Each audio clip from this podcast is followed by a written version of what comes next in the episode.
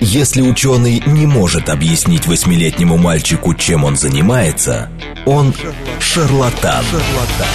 В ярком и популярном формате мы знакомим слушателей с интересными фактами из мира науки в программе «Ученый свет». свет. Программа предназначена для лиц старше 16 лет.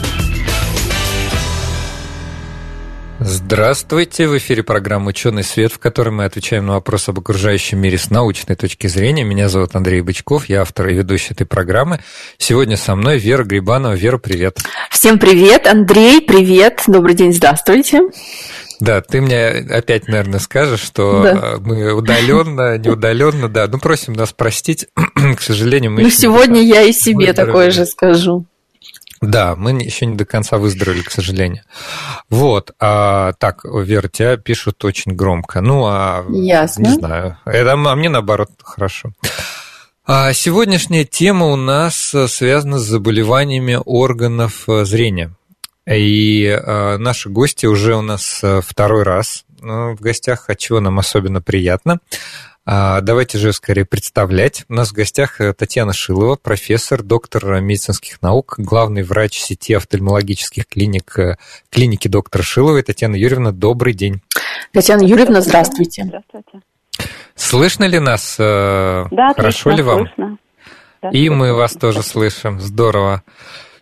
Слушайте, ну хотели вот в студии с вами встретиться, но видите, так что если я буду кашлять, всех, всех прошу простить меня.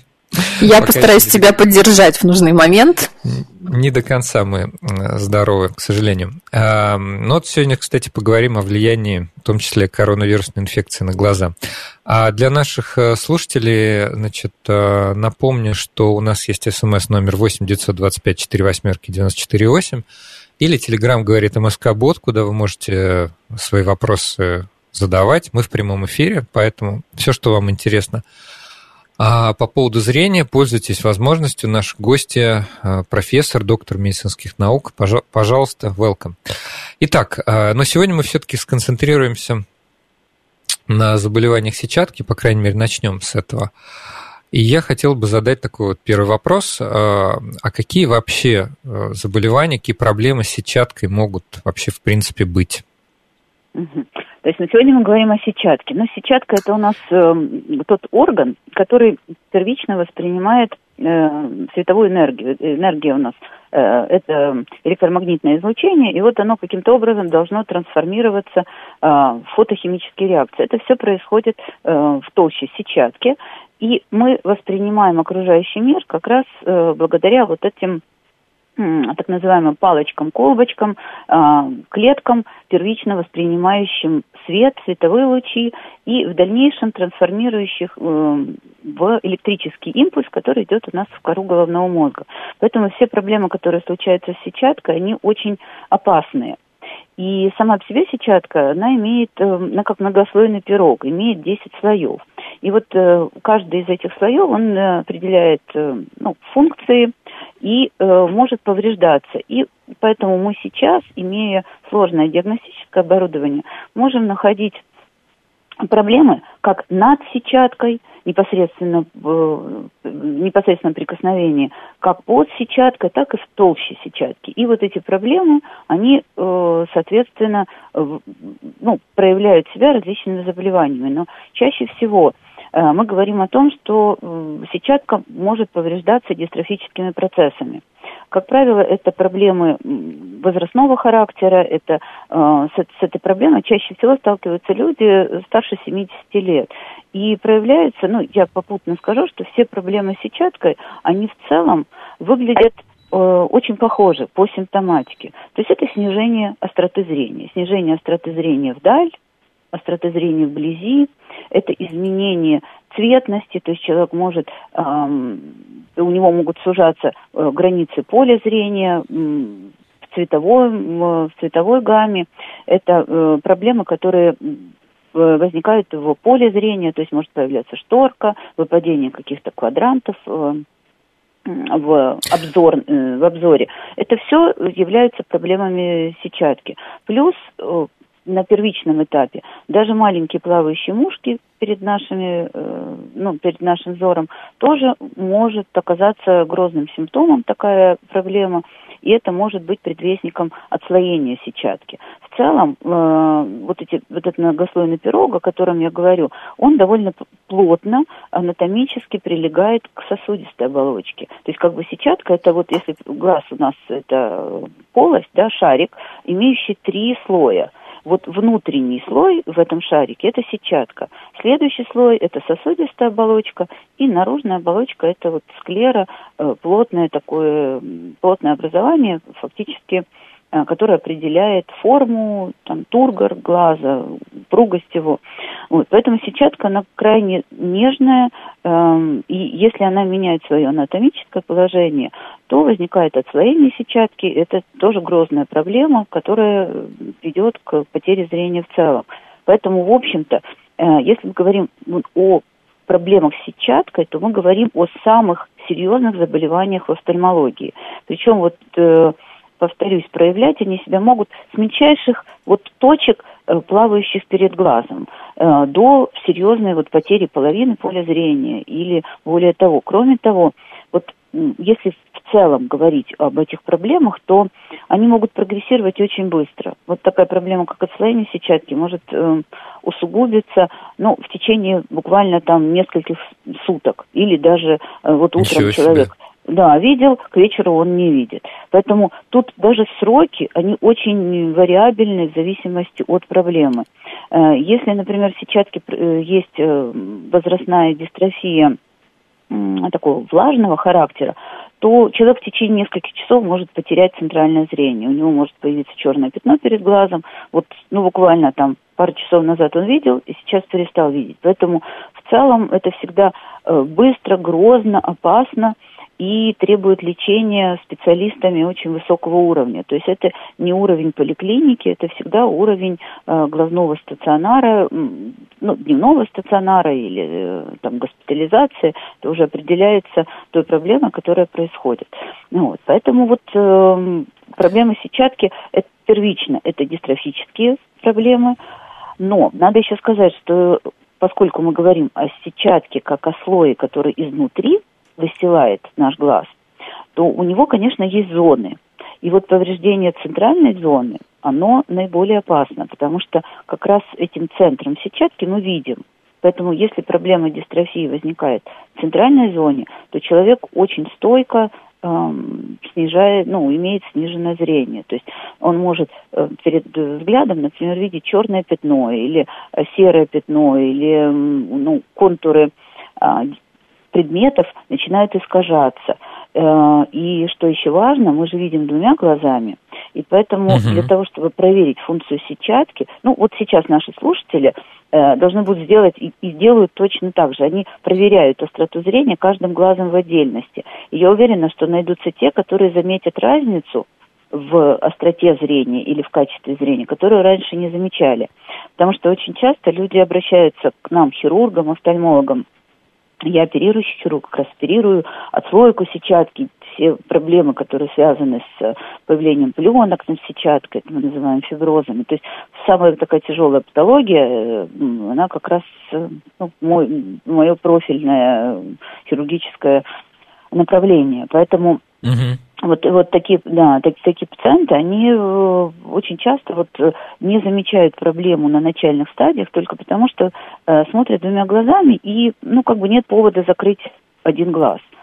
И вот э, в целом мы, когда приходим к офтальмологу, то обязательно функция каждого глаза, она оценивается по э, дальнему зрению, по ближнему зрению, э, по обзорности, по полям зрения.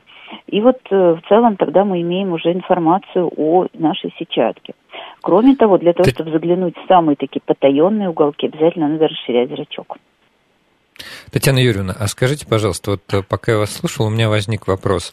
А насколько вот эти симптомы, которые вы перечислили, а именно появление, допустим, мелких мушек э, в поле зрения, а потом, может быть, более какие-то серьезные искажения, например, вот вы упомянули синдром шторки, да, как будто шторка опускается, да, да, да. и с краев по периферии э, поле зрения затемняется.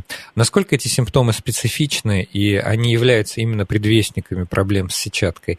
Или ну, какие-то другие могут быть э, диагнозы с этим тоже ну, сопряжены? В целом, конечно, поскольку у нас внутри глаза находится такая структура, как стекловидное тело, это такое э, желе, имеющее определенную э, ну, определенную направленность вот этих э, коллагеновых э, волокон, целом изменения в стекловидном теле, они могут вызывать изменения в сетчатке, потому что они очень интимно прилегают. То есть, по сути, вот это желе, оно полностью э, прикасается к э, сетчатке. И в некоторых местах оно э, физиологически прикрепляется, но бывают зоны, которые э, с патологическим прикреплением. Мы их обнаруживаем как раз при диспансерном наблюдении, при осмотре э, с расширенным зрачком. Так вот, если в этом стекловидном теле появляются зоны а, разжижения, изменения структуры этого стекловидного тела, и оно само по себе патологически не крепится к сетчатке, то в целом эти точки могут быть вариантом нормы вот проплывающие перед глазом. Мошки mm-hmm. называют битые пиксели, как угодно. Но в ряде случаев это довольно э, часто, ну, можно сказать, что это в процентах 20-30, то есть это не, э, не, редкие, э, не редкие эпизоды, когда стекловидное тело, меняя свою структуру, попутно тянет еще какие-то кусочки сетчатки. И случается это как раз в периферических отделах, которым человек, э, этими отделами человек не видит. И поэтому пожаловаться в целом на такую проблему он не может. А вот как раз эта проблема и является причиной отслоения сетчатки. То есть вот это э, стекловидное тело, патологически прикрепляющееся к сетчатке. И вот предвестник отслоения – это вот появление мошек. Поэтому вот если человек просто по звонку задает вопрос, вот у меня что-то проплывает перед глазом, опасно ли это, то э, я не смогу сказать, и ни, никто из моих коллег не сможет без осмотра тщательного, вот со специальными линзами, с осмотра периферии глазного дна, сказать, насколько это симптом э, опасен вот у конкретного человека. Он может быть опасен, а может быть вариантом нормы. Но в любом случае, если человек видит что-то в, ну, перед своим взглядом, то, чего раньше не было, то, что появилось, это повод, конечно, обратиться к офтальмологу, безусловно, и, возможно, на начальном этапе, когда вот эти ну, разрывы появились, э, сетчатки, но они еще не вызвали отслоение, э, мы сможем профилактически лазером укрепить эту зону и не позволим развиться вот такому грозному осложнению. Поэтому вот мы всегда, любая дистанционная консультация, она без очного осмотра, э, особенно вот при заболеваниях сетчатки, она, конечно, ну, мало информативна. Но у нас есть такой прибор на сегодняшний день, как а, оптический э, томограф сканирующий. Он, конечно, помогает нам в определенном смысле дистанционно поставить диагноз. Если есть какая-то проблема на сетчатке, то вот этот э, томограф, он, это оптический томограф, это не рентгеновские лучи, это лазерный сканирующий луч, который эм, делает нам снимки послойные, похожие на томографию легких, например. Интересно, микро-микросканы, да, с очень маленькими, с очень маленьким разрешением, 3-5 микрон. То есть это крайне маленькое. Мы получаем красивую э, картинку вот э, визуализации всех слоев сетчатки. И вот благодаря тому, что появился такой прибор, мы стали видеть проблему на более ранних стадиях. Мы умеем дифференцировать, э, в каких слоях происходит эта проблема. Бывает сочетание этих проблем.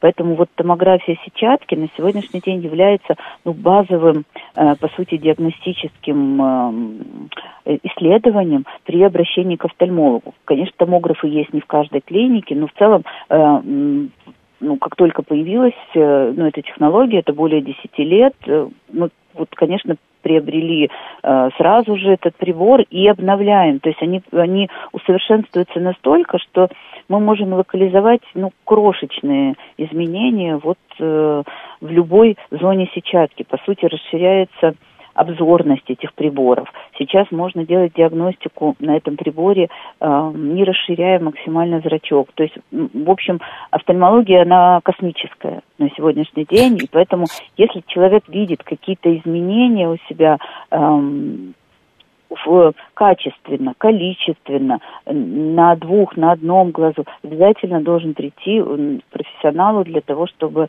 сделать диагностику. Возможно, это позволит предотвратить вот серьезные, грозные вот такие осложнения.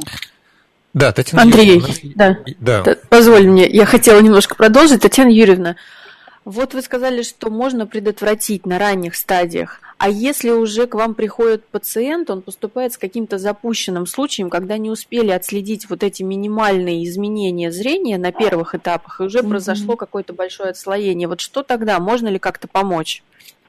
Ну, конечно, я из этих э, хирургов, которые берут самые сложные случаи. Я ну, оперирую не только э, ну, поздние стадии заболевания, когда, в общем-то, сложно. Чем, чем э, проблема более поздней стадии диагностирована, тем больше объем хирургии нужен, тем э, ювелирнее действия должны быть. Но в целом, э, если даже на поздних стадиях человек обращается, то, конечно, надо использовать малейший шанс для того, чтобы сохранить зрение. Возможно, не удается вернуть ну, полностью, целиком, в том виде, в котором оно было до повреждения. В большинстве случаев uh-huh. все-таки эти изменения, они ну, серьезные и отчасти ну, не имеют обратного развития. Но в целом, допустим, э, такое заболевание, как отслоение сетчатки, мы называем э, проблемой, ну, такой, как скоропортящаяся рыба свежезамороженная. То есть она, в принципе, живет э, условно несколько дней. Поэтому, если поставлен диагноз отслойки сетчатки, то, допустим, ну, внутри нашей клиники такой стандарт, когда мы берем пациента на операцию э, в течение суток, полутора суток. То есть это, uh-huh. это, это очень быстро. Такой возможности нет в целом, ну, практически, мне кажется, ни в одном лечебном учреждении, ну, Москвы, по крайней мере, точно.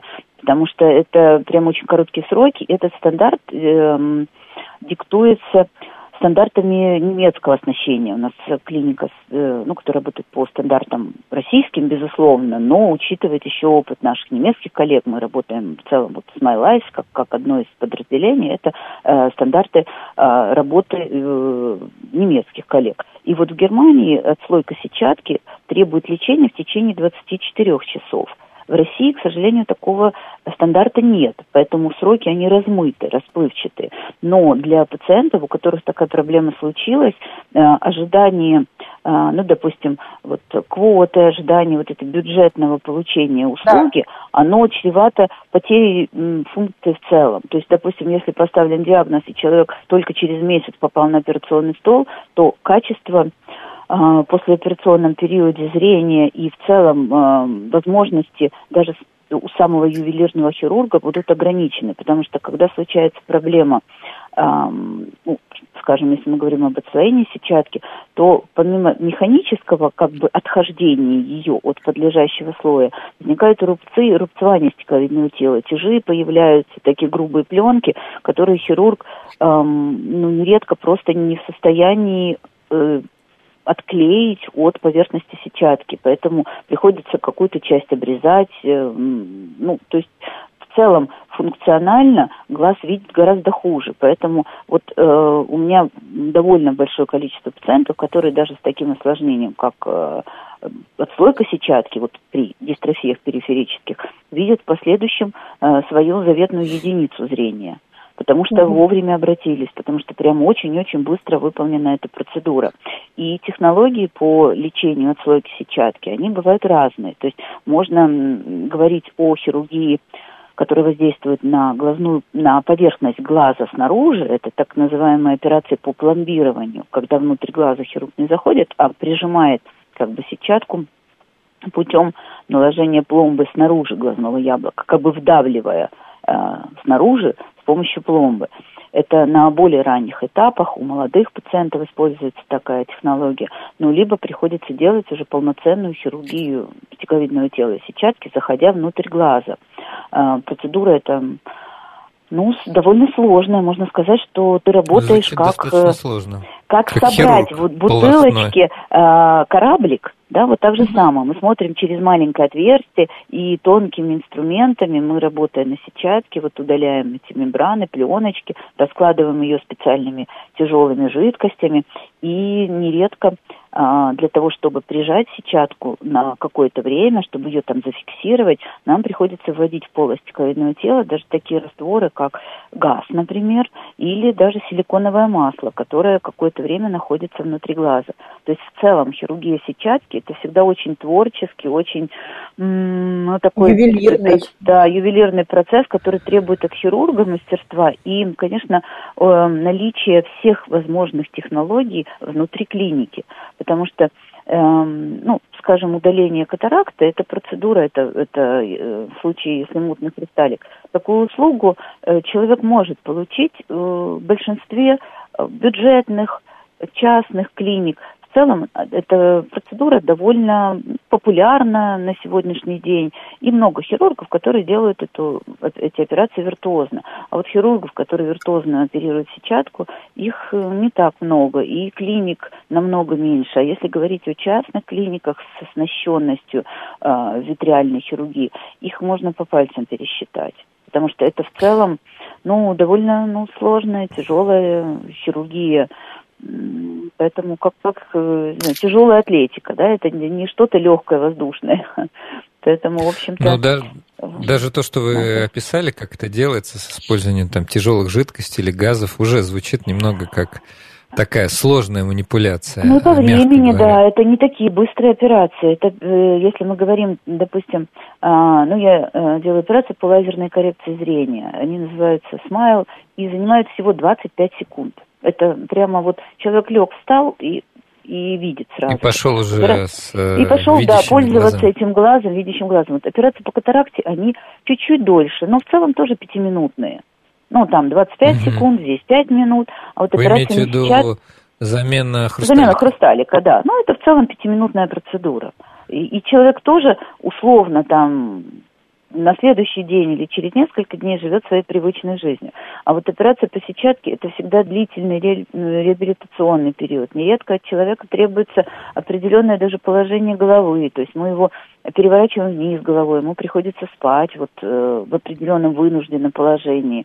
Э, поэтому и, и в операции при проблемах с сетчаткой, например, при таких заболеваниях, как диабет, диабет сильно повреждает сетчатку, тут все может быть. И отслойка, и кровоизлияние, и внутри, и под сетчаткой, и над сетчаткой. То есть хирургия диабетического глаза, она во всей этой нашей структуре э, хирургической, она самая сложная. И операция может занимать и два часа, и более. То есть это прям всегда длительные, кропотливые вот такие вот э, манипуляции внутри глаза. Поэтому, конечно, мы всегда просим, э, если какая-то проблема возникла, то лучше заниматься превентивной медициной, лучше заниматься профилактикой. Если, э, допустим, при диабете э, врач рекомендует лазерное лечение, то оно намного безопаснее, чем последующая вот такая тяжелая витриоретинальная хирургия.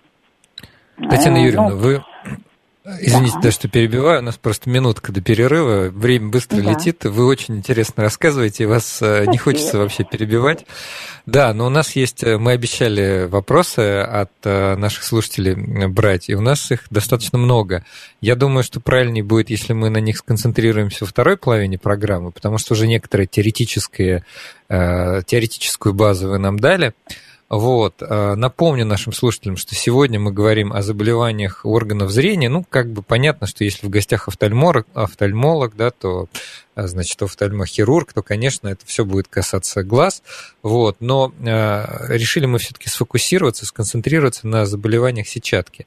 Ну и о других вопросах, я думаю, тоже поговорим немножко. Э, у нас в гостях Татьяна Шилова, профессор, доктор медицинских наук, главный врач сети офтальмологических клиник, клиники доктора Шиловой. И, значит, мы в прямом эфире, поэтому если у вас э, есть вопросы, смс-номер 8 925 48 94 8 или телеграмм говорит о Москобот, а ответим мы на них после перерыва на новости. В ярком и популярном формате мы знакомим слушателей с интересными фактами из мира науки в программе «Ученый свет». свет. Здравствуйте, в эфире программа «Ученый свет», в которой мы отвечаем на вопросы об окружающем мире с научной точки зрения. Меня зовут Андрей Бычков, я автор и ведущий этой программы. А у нас, э, как обычно, сегодня дуэт с Верой Грибановой. Вера, Вера привет. Всем привет, Андрей, привет. А, да, значит, э, мы сегодня говорим о заболеваниях э, органов зрения, но конкретно решили сконцентрироваться на э, проблемах с сетчаткой, потому что мы об этом еще никогда не говорили, а проблема серьезная, надеюсь, это стало понятно из первой части нашей программы. У нас в гостях Татьяна Юрьевна Шилова, профессор, доктор медицинских наук, главный врач сети офтальмологических клиник, клиники доктора Шиловой. Татьяна Юрьевна, здравствуйте еще раз. Здравствуйте. Мы обещали отвечать на вопросы. У нас много вопросов. Да, вопросов много. Я, давай по очереди. Я вот э, давай. сейчас предлагаю взять вопрос э, слушателя наблюдателя, он несколько раз пишет. Единственное дисклеймер, предупреждение, которое бы хотел сделать. У нас иногда бывают врачи, э, ученые врачи, а мы иногда говорим о каких-то заболеваниях, вот, но, к сожалению, как бы нам не хотелось, а радио не заменяет консультацию с доктором, поэтому на всякий случай имейте в виду, что по любым вопросам, то есть мы можем попробовать а, о чем-то таком поговорить, но в любом случае обратитесь, пожалуйста, к лечащему врачу. Итак, а, значит, наблюдатель пишет, полежал а, на диване, встал, левый глаз видит, как через стекло заляпанное краской. Записался сразу и пошел проверять. Смотрели, светили, что-то мерили. Все вроде в норме. Ультразвук сказали отслоение стекловидного тела и никак не лечится. К концу второго дня а, вроде как шло, но пятно осталось, потом уходит, э, кажется, в виде стал хуже. Что делать? Вот такой вопрос. А, Стал замечать, что в сумерках круги вижу как яйцо, одним глазом. Да, знаете, это самый, э, самый частый вопрос о вот таких артефактах, которые человек видит э, в поле зрения. Они появляются независимо от возраста, в принципе, и в молодом возрасте, особенно у близоруких людей такое бывает, э, с возрастом чаще, но тем не менее. То есть это вот как раз ситуация, о которой мы говорили в первой части. То есть измененное стекловидное тело выглядит уже не оптически прозрачной структурой, а структурой, в которой есть какие-то ну, какие-то воросинки, волосинки, это может быть круг в виде, ну, так называемого кольца вейса, это медицинский термин. То есть в целом как бы оптически прозрачная вот, э, вот эта среда становится с какими-то вкраплениями. И вот эти э, вкрапления, они отбрасывают тени на сетчатку, и человек видит мушки, плавающие точки, может, как в виде желеобразного такого вот образования. Но на самом деле первично действительно правильно обратиться к офтальмологу для того, чтобы исключить какие-то разрывы на сетчатке.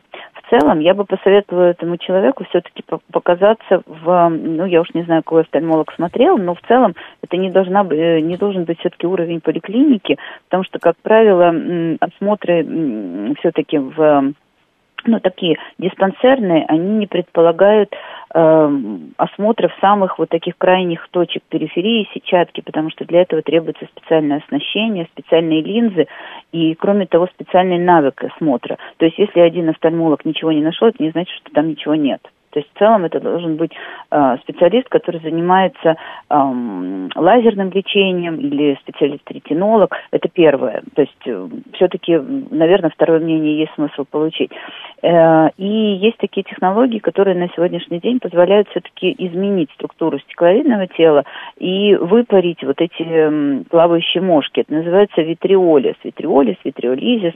Э, терминологически речь идет о том, что вот эти помутнения в стекловидном теле которые проплывают в поле зрения. Вот вы движете глазом, и они наплывают, потом медленно уходят в сторону. То есть в целом это вот проблема деструкции э, стекловидного тела или мы можем называть это отслойка стекловидного тела, задняя отслойка стекловидного тела. Ну вот э, терминологически ДСТ чаще всего, деструкция стекловидного тела звучит. И вот можно воздействовать лазером при определенной локализации вот этих мошек. То есть если находятся разрывы на периферии сетчатки, они обязательно блокируются лазером. То есть в целом для того, чтобы достичь структур стекловидного тела, довольно часто нам может помочь э, лазер той или другой длиной волны в зависимости от э, проблемы, которая, которая находится. Ну и, конечно, для тех, у кого ну, вот эти плавающие помутнения сильно мешают видеть. Есть и микрохирургическая процедура по удалению вот этого мутного, мешающего стекловидного тела. Э, хотя, конечно, ну, надо сказать, что к этой процедуре мы обращаемся ну, не так часто и только в случае вот крайней необходимости, потому что все-таки речь идет о хирургическом лечении. Есть э, биологически активные добавки, которые позволяют эм, ну, стабилизировать структуру стекловидного тела при приеме внутрь. Поэтому в целом есть смысл обратиться, ну, возможно, еще к одному специалисту, который найдет решение. Ну, или подумать о лазерном витриолизе как процедуре, которая ну, частично выпарит, видоизменит э, вот эти артефакты проплывающие, и вам станет гораздо комфортнее. Но если, э, вот повторюсь, если у вас офтальмолог опытный, грамотный посмотрел и не нашел каких-либо разрывов, и речь идет просто об изменении самой структуры стекловидного тела, дающие вот такие, ну, какие-то плавающие помутнения, но в целом это вас не мучает – как бы это не является проблемой, вы практически их не замечаете, то с этим можно жить спокойно. Ничего Спасибо. Да, у нас еще есть следующий вопрос вот от Андрея. Я думаю, что как раз вопрос по адресу. Здравствуйте, расскажите о лазерной коррекции зрения. Насколько опасная или безопасная эта процедура? Мне кажется, Ой, это вообще вопрос, вопрос просто да, наверное, мой любимый. Но э, я скажу, что ну, вот я делаю там две с половиной тысячи операций в год. Это очень большое количество, и в день бывает э, 30, 40, иногда даже 50 э, операций, ну, не только такого плана, но в целом, а, поскольку вот э, я говорю о таком большом количестве, это значит, что это безопасная, хорошая и качественная процедура на сегодняшний день. У нас появились лазеры, которые позволяют сделать ее минимально инвазивно, через микровходы, эндоскопически. То есть, если раньше лазерная коррекция предполагала вмешательство, которое все-таки а, было с резами, с формированием крышечек, с формированием там выпариванием поверхности роговицы, то есть технология, но для близоруких людей, для людей со стигматизмом, она на сегодняшний день э, наиболее современно, популярна и прекрасна, называется технология Relax Smile. Это как раз та технология, которая позволяет сделать коррекцию зрения за 25 секунд э, человеку, будь то там, минус один или минус десять. И одинаково быстро происходит. И на следующий день фактически человек возвращается к привычному образу жизни, то есть у него нет никаких ограничений в плане физической нагрузки, он может садиться за компьютер, он может даже идти на спорт, э, нырять, плавать там, Э, в общем-то, возвращение к привычному образу жизни – это тоже один из очень позитивных факторов. Ну, но самое главное в всех этих технологиях, что они стали гораздо безопаснее для организма в целом. Фактически, ну, потерять зрение от этой процедуры невозможно, можно только приобрести. И, ну, понятно, что мы говорим об современном оборудовании, э, о том, что врач умеет э, и с удовольствием изучает эту технологию, он постоянно усовершенствует свои навыки. Потому что, конечно, в любом случае лазерная коррекция – это комбинированная процедура. То есть здесь не сам лазер делает. При любой технологии э, участие хирурга, участие человека, оно, безусловно, очень важно но это очень хороший способ избавиться от очков и контактных линз, а если мы говорим о людях, их очень много, пользователей контактных линз, то это, в общем-то, самый худший способ коррекции. Это тот, который...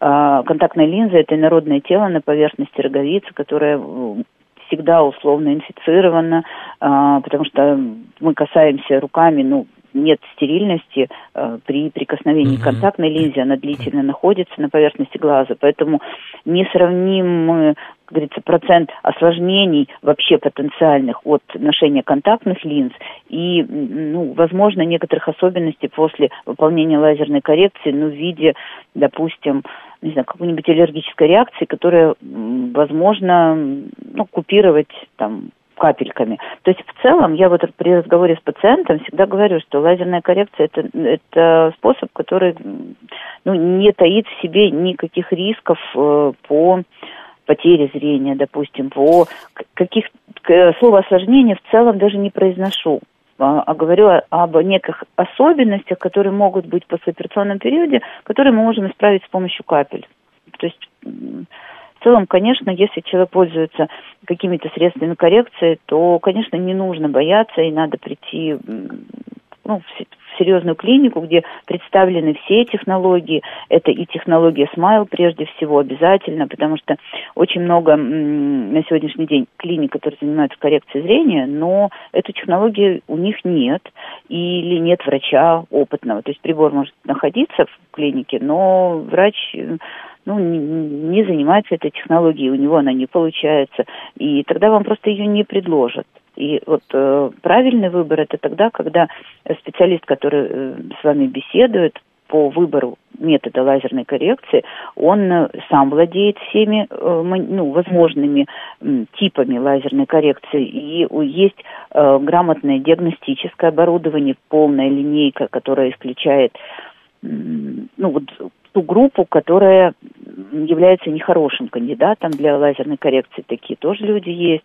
Э, и, конечно, тот, который делает виртуозно, самостоятельно вот все типы э, методик лазерной коррекции, начиная от самых Татьяна простых, Юрьевна. это вот ФРК, да, и заканчивая смайлом.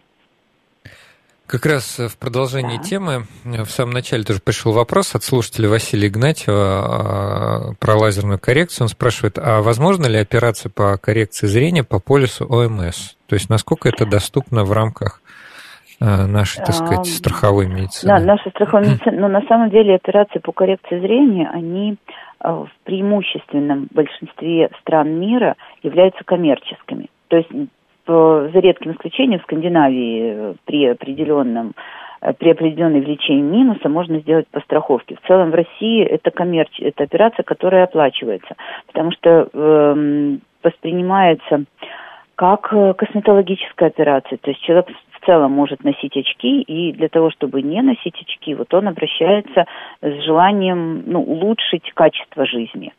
Вот. Хотя в некоторых случаях лазерная коррекция может считаться э, операцией по медицинским показаниям. Например, если у человека большая разница в оптике, ну, например, один глаз минус один, второй минус девять, то есть подобрать очки в этом случае совершенно невозможно. Контактные линзы не все хорошо переносят, это все-таки опасный способ коррекции. Есть пациенты, у которых в очках острота зрения недостаточная, а с максимальной коррекцией они не могут э, ну, пользоваться этими очками, например, при высоких степенях астигматизма. Это не, ну, невозможно дать полную коррекцию, а с недокоррекцией человек не довидит. Поэтому в, ну, на вопрос вот финансовый, все-таки в России это, ну, это операция, которую это пациент оплачивает плат. самостоятельно, да, это процедура платная, поэтому, но в целом э, я считаю, что это хорошая инвестиция в свое здоровье. Вера, а может быть вот тогда вот вопрос, который второй раз человек спрашивает про световые вспышки. Видишь? Я не вижу этот вопрос. Подскажи, пожалуйста. А вот сам, самый последний. Труд Невский. ну, хочешь, Невск... я прочитаю? Да, нет, давай, да. Я, я нашла. Давай. Так, вопрос. А вот он уже стал не последним. Здравствуйте. Иногда при засыпании, когда организм расслабляется, наблюдаются световые вспышки. Мозг даже может смоделировать слепящие источники света, автомобиль или фонарь. Но это ослепление не болезненное, как это было в реальности. Это какая-то проблема с глазами или же мозг стоит проверить? Вот такой вопрос интересный. Ну, э, ну, на самом деле, скорее всего, проблемы нет. Ну, по крайней мере, анатомической проблемы внутри глаза, потому что вот эти вспышки, они могут возникать действительно и как сосудистые, такие мерцательные скотомы. Мы в целом же видим не глазом. Когда мы говорим о сетчатке, мы, э, я вот то, э, в первой части я начала говорить, что э, фоторецепторы, они воспринимают зрительный импульс, потом дальше по проводящим путям он идет в кору головного мозга, а видим мы все-таки корой головного мозга. Поэтому если в коре э, возникают какие-то сосудистые нарушения, возможно, э, на фоне эндокринных нарушений, то мы можем видеть, ну, вот человек, э, если падает, у него искры из глаз, да, есть такая uh-huh. терминологический такой, да, так, эпитет, но, тем не менее, и искры из глаз не сыпятся, то есть это в коре головного мозга возникают вот такие, э, ну, фотопсии мы называем, восприятие вот э, ярких источников света, и действительно он, они могут э, как остаточное явление быть после после э, видения ярких светящихся объектов. В целом это не опасно. Э, ну, если это доставляет вам какой-то дискомфорт, наверное, просто более плавный, ну, не переход э, из э, освещенности в темное, говорится, в темное помещение, да, вот в таком плане. Но целом нет, это не опасно. Хотя, должна сказать, что вот такие вспышки а, не могут все-таки быть предвестником и отслойки сетчатки, вот искры на периферии, либо отслойки в центральной зоне, если возникает эм, ну, отеки, толще сетчатки, мы тоже можем воспринимать это как вот э, искры. Поэтому есть смысл обратиться к офтальмологу, исключить все возможные вариации и дальше жить спокойно, если ну, это сопровождает вас какое-то время. Хорошо, тогда спасибо. следующий, да, спасибо. Следующий вопрос такой забавный, я хочу ответить сам. Э, слушатель мастер, но я э, в другом сообщении увидел, что слушатель мастер, который нам периодически пишет, говорит о себе в женском роде, поэтому, если что, простите нас, мастерица. может быть, это слушательница. Да, мастерица. Пишет, я думал а, я думал, нет, то есть все-таки мужской род. А, хорошо, я думал, речь пойдет о каких-нибудь сверхсовременных э, кибернетических протезах, дающих еще и к тому же рентгеновское зрение. Я понимаю, что это скорее шутливый вопрос, вот, но тем не менее хочу сказать, ровно две программы назад у нас был в гостях профессор Лебедев Михаил Альбертович из Сколтеха, который много лет работал в Соединенных Штатах Америки. И в частности в Сколково они занимаются установкой кохлеарных имплантов, которые улучшают слух. Это нейрокомпьютерный интерфейс, это на острие сейчас науки. Вот, в мире такое делают. И я думаю, что когда-нибудь, и очень ну, недалеко до этого, недолго мы придем и к нейрон-компьютерным интерфейсам, которые помогают э, зрению. Да, давайте я продолжу, что они на сегодняшний день есть и давно известны, и большая вариативность так называемого бионического глаза. То есть действительно это некие, некие сенсорные э, микрочипы, которые вживляются на сетчатку, под сетчатку, и они, э, ну, первое время это были там проводная была система, кажется, передачи информации. Сейчас это все по воздуху, по Bluetooth, э, то есть э, воспринимающий по, по воздуху передается в некий э, в некое устройство, которое дальше уже в коре головного мозга формирует зрительные образы. То есть и таким образом можно и апгрейдировать свой глаз. Действительно, можно дать возможность глазу видеть в инфракрасном, например, свете, да, для, да, там, для охотников и так далее. То есть это, это совсем не фантастика, это на сегодняшний день, э, в общем-то, реалии. Э, проблема в другом, что как, например, дать зрение людям, которые никогда не видели. Вот на сегодняшний день мы э, тем, кто не умеет видеть с детства невидящим людям, дать возможность видеть, к сожалению, не можем.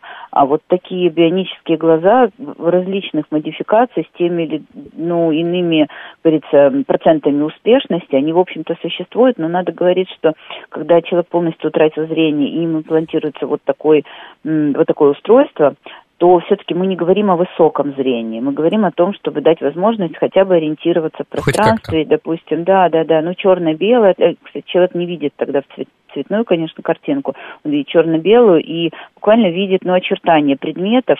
И если он раньше видел, допустим, он видит предмет похожий, ну, условно, там, на банан, вот он, он может тогда определить. Но если он никогда этот предмет не видел, он не поймет, что это. То есть здесь должна сохранна быть еще и кора головного мозга, то есть тот анализатор, который позволяет нам формировать эти образы. Поэтому э, в целом вот тоже таких людей очень, как говорится, подбирают тщательно для, для ну, в том числе числе экспериментальных работ, хотя а, работы по имплантации вот этого бионического глаза, допустим, в Ахиме, в Германии делаются довольно давно, и это, в общем, поставлено, ну, на такой относительно э, относительный поток, можно сказать так. Но это действительно большие серьезные операции, они дорогостоящие. В России несколько лет назад тоже была выполнена имплантация э, вот этих чипов, ну, сожалению, это только два пациента, вот, но, в общем-то, мы имеем такой опыт, и поэтому это вовсе не сказка, и я думаю,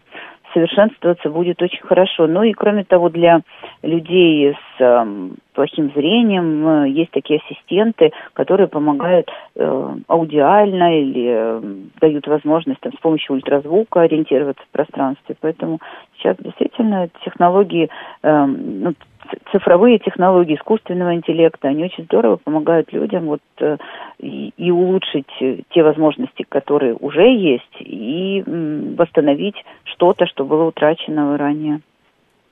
Да, я тоже, кстати, честно говоря, оцениваю так, что ну, когда-то лазерная коррекция в нашей э, обозримой перспективе казалась достаточно сложной или какой-то космической, ну, как сказать, космической технологии, да, да, да. Это причем было-то относительно недавно. Да. Вот. Сейчас она тоже возможно... космическая. Представляете, за 25 ну, секунд да. человек ложится, поднимается и все видит.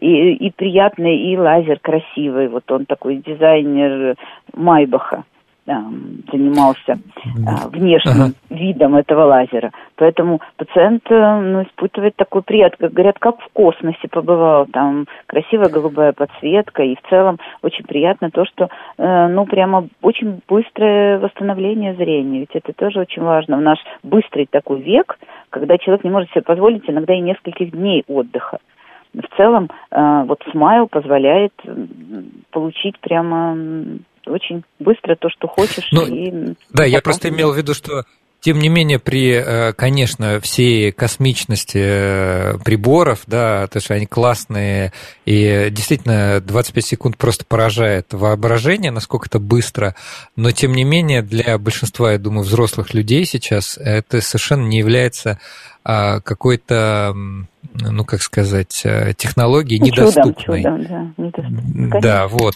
Хорошо, давайте еще ответим на несколько вопросов. Андрей, чтобы разреши мне прокомментировать. Давай. Э, вот мастер еще одну смс-ку написал э, пишет, и это жуткая несправедливость. У меня плюс полтора, и чтобы за рулем писать смс я вынужден одевать очки, а это уже опасно для других участников движения. А я хотела Ну, можно сделать коррекцию зрения обращайтесь. Или не пишите смс. Да? Плюс тоже Или очень даже хорошо корректируется. Ну, Плюс и минус. Для каждого, э, для каждой э, ну, аномалии оптической есть свои способы коррекции, и мы их находим, и люди счастливы. Так что обращайтесь. Слушайте, Слушатели шутят, э, спрашивают, космичес... а цены космические? Вопросительный знак. Хороший вопрос.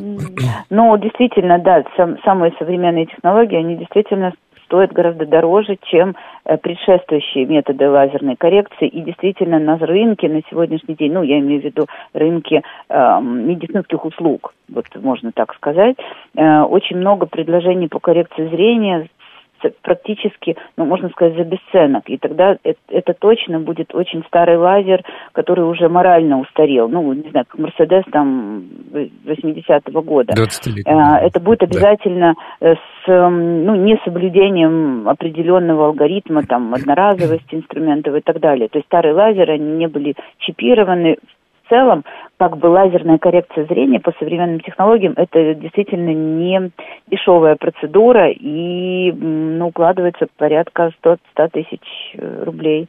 Действительно. Но э, эм, были такие исследования, э, сколько человек тратит на лазерную коррекцию, ну, на современные методы. И считается, что для качественной коррекции можно потратить столько, сколько ты тратишь на отпуск, вот ежегодный если человек не едет, допустим, в отпуск, экономит и вносит это в оплату а, для коррекции зрения, но это не только в России, эти исследования были у европейских наших коллег. В целом это инвестиция на всю жизнь.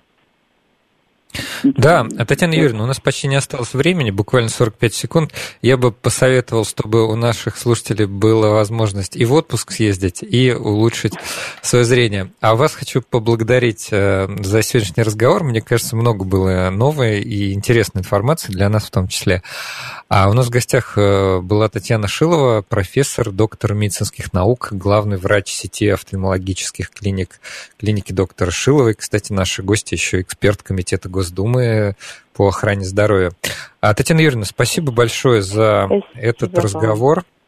Да, спасибо, мне кажется, было интересно. Здорового, отличного зрения всем. Да, спасибо, спасибо. большое.